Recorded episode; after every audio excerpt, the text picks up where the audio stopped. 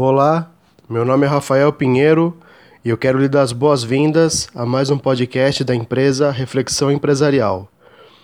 O tema da postagem de hoje é sobrevivência versus felicidade, porque a gente discute, né, se a vida é uma mera sobrevivência ou se é possível alcançar a felicidade, se, se felicidade não é perfumaria, né, não seria algo supérfluo e privilégio de alguns.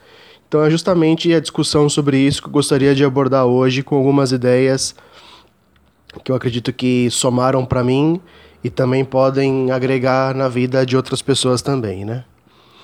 Então, uma primeira colocação que eu gostaria de fazer é a de que a vida é um constante equilíbrio, né? Assim, é uma, tem a, a constante necessidade do equilíbrio.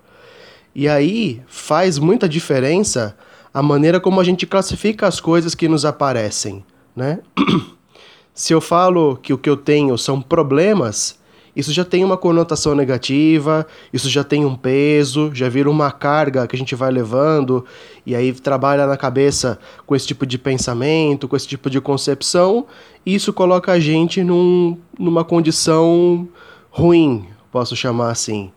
E ao mesmo tempo, esse mesmo problema que a gente enfrenta, assim, né? O, o que aparece na nossa vida que acaba nos desafiando, né? Gente, alguns podem chamar de problema, a gente pode chamar também simplesmente de desafio, né? Como sendo alguma coisa que vem para estimular a nossa criatividade, para a gente desenvolver uma musculatura, seja física ou seja interior, né? De exercitar a paciência, a compaixão, a perseverança.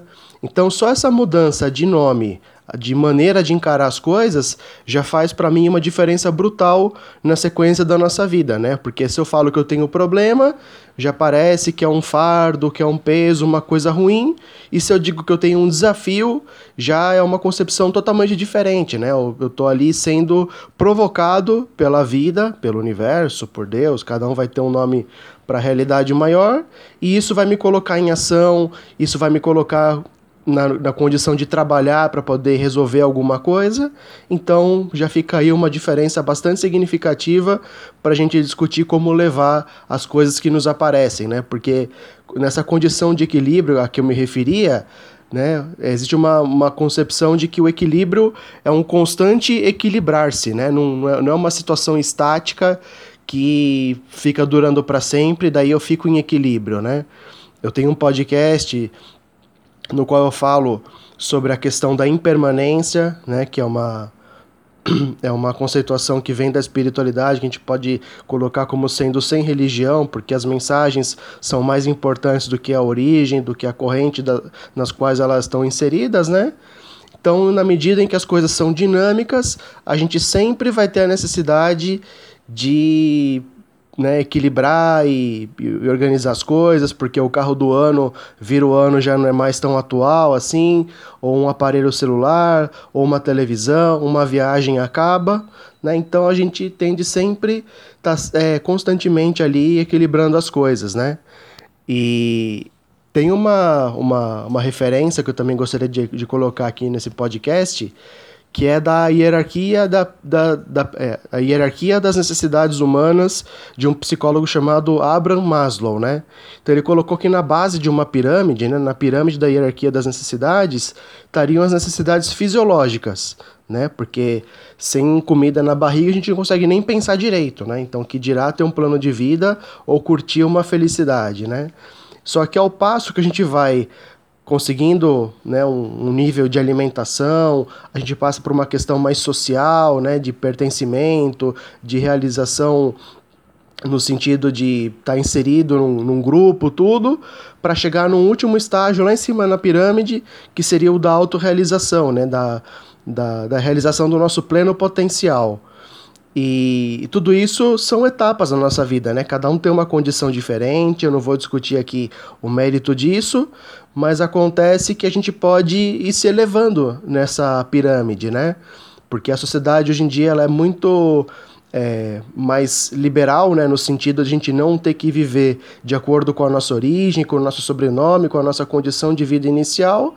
A gente pode se construir, né? Eu falo disso num podcast chamado Meritocracia E aí acontece que eu posso, né, como eu mesmo também já na minha própria trajetória fiz, arrumar um trabalho para poder ter um dinheiro, para poder comprar comida, é, utilidades ali de, de necessidades básicas. E aí, ao passo que a gente tem um dinheiro, a gente pode, como eu fiz, montar uma empresa, ou a gente pode fazer um curso de especialização, preparar um currículo, mandar para empresas e daí conseguir cada vez mais ir subindo para ter uma condição, um poder aquisitivo maior e poder cada vez mais colaborar também em nível social e ambiental, né? Porque a felicidade, ela acaba sendo mais plena ou devidamente plena na medida em que ela é compartilhada, né? Então, a gente vai discutindo todas essas questões e vai evoluindo, né? Vai se colocando numa condição cada vez mais tranquila de se viver, né?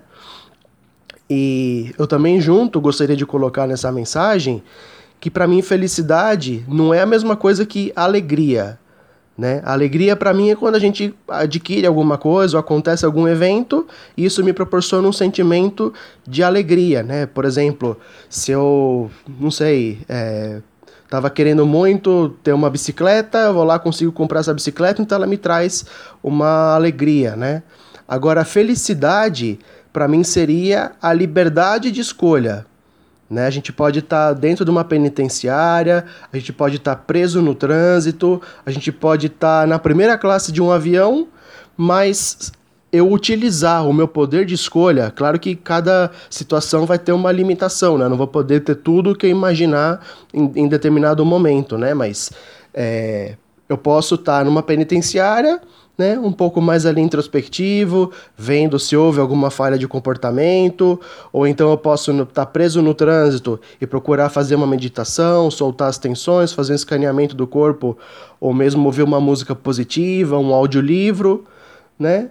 Então, cada situação permite para a gente uma liberdade de escolha, que é inerente do ser humano, ninguém tira a liberdade de escolha de cada um de nós. E aí a maneira de encarar isso muda radicalmente também o nosso resultado, né? É, a gente tem, por exemplo, o Viktor Frankl, que foi um sobrevivente da época do nazismo, ele perdeu a família dizimada é, lá no, na época da, da Alemanha nazista e conseguiu, mesmo depois de de muito sofrimento, ser um conferencista, ser um palestrante, um escritor de livros, discutindo toda essa questão do propósito. Então a gente pode dar diferentes fins para a nossa, nossa vida, né? Acho que mais importante do que o que nos acontece é o que a gente faz com aquilo que nos acontece. Então, você, por exemplo, agora está ouvindo aqui essas mensagens e tem o poder de escolha, de simplesmente é, desconsiderar tudo que foi colocado, né? Se não tem utilidade para você, não tem nenhum problema, né? Mas a gente pode pensar, bom, vou tentar ser um pouco mais resiliente, ser mais perseverante, ser mais paciente.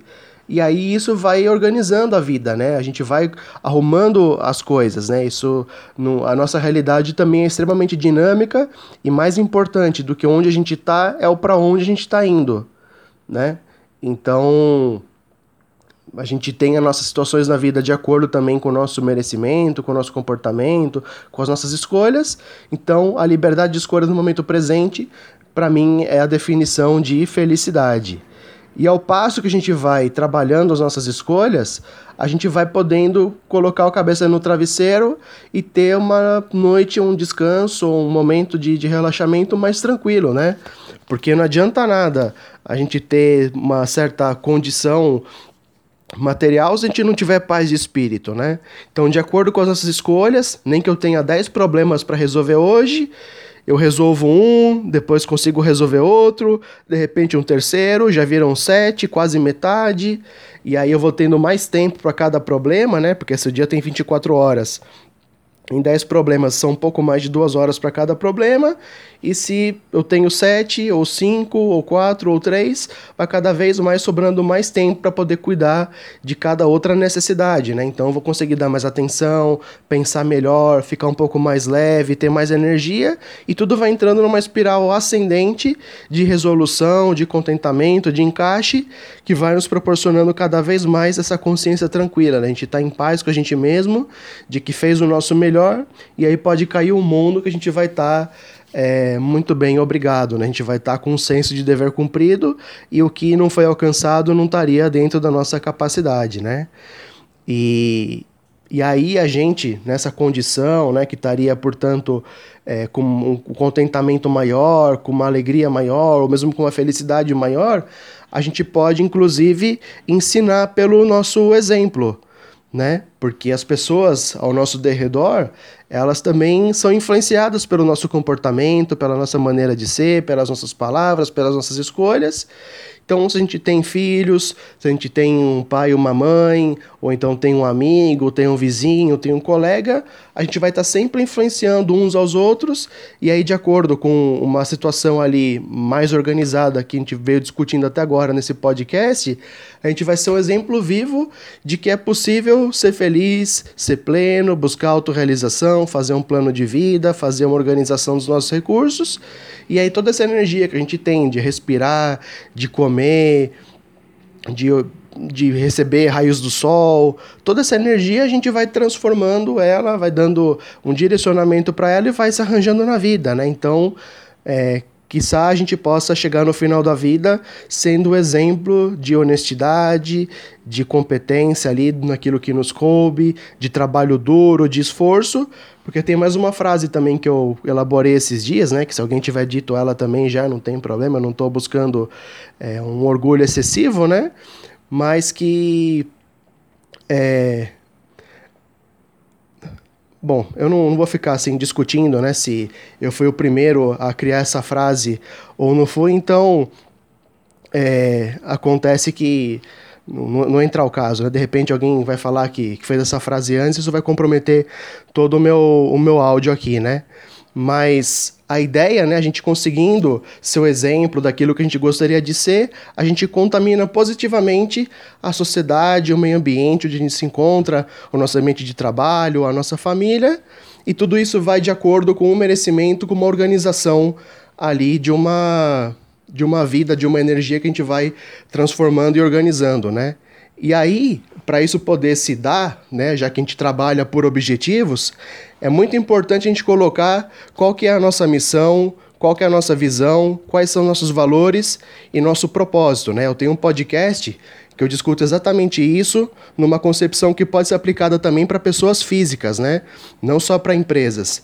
Então, a partir do momento que eu sei qual que é o meu objetivo aqui, quais são os valores com os quais eu trabalho, qual que é a visão que eu quero construir, as nossas escolhas ficam muito mais fáceis de serem tomadas e decididas, porque eu sei o que eu estou fazendo, eu sei qual que é a minha missão, qual que é o meu propósito, e para isso eu tenho um curso chamado Gestão do Amanhã, né? Porque às vezes a gente está numa condição que não é necessariamente a mais positiva para a gente, mas a gente pode organizar os nossos recursos e transformando as coisas e aos poucos resolvendo os problemas, e isso vai proporcionando para a gente uma condição de cada vez mais felicidade, né? Então agradeço muito a atenção que você dedicou aqui para esse podcast. Se você quiser conhecer mais desse curso, o site da minha empresa é reflexãoempresarial.net e eu espero ter feito uma contribuição positiva na medida em que eu acho que felicidade ou autorrealização não são privilégios de poucos, mas estariam acessíveis para que cada um possa alcançar ali os seus objetivos, as suas necessidades e possa ter uma vida extremamente plena, né? Então agradeço bastante tudo que você dedicou de tempo aqui para poder ouvir essa mensagem. Se você acha que ela pode agregar na vida de outras pessoas, também existe a possibilidade de compartilhamento. E eu te vejo então na próxima semana, na próxima postagem. Um abraço e até.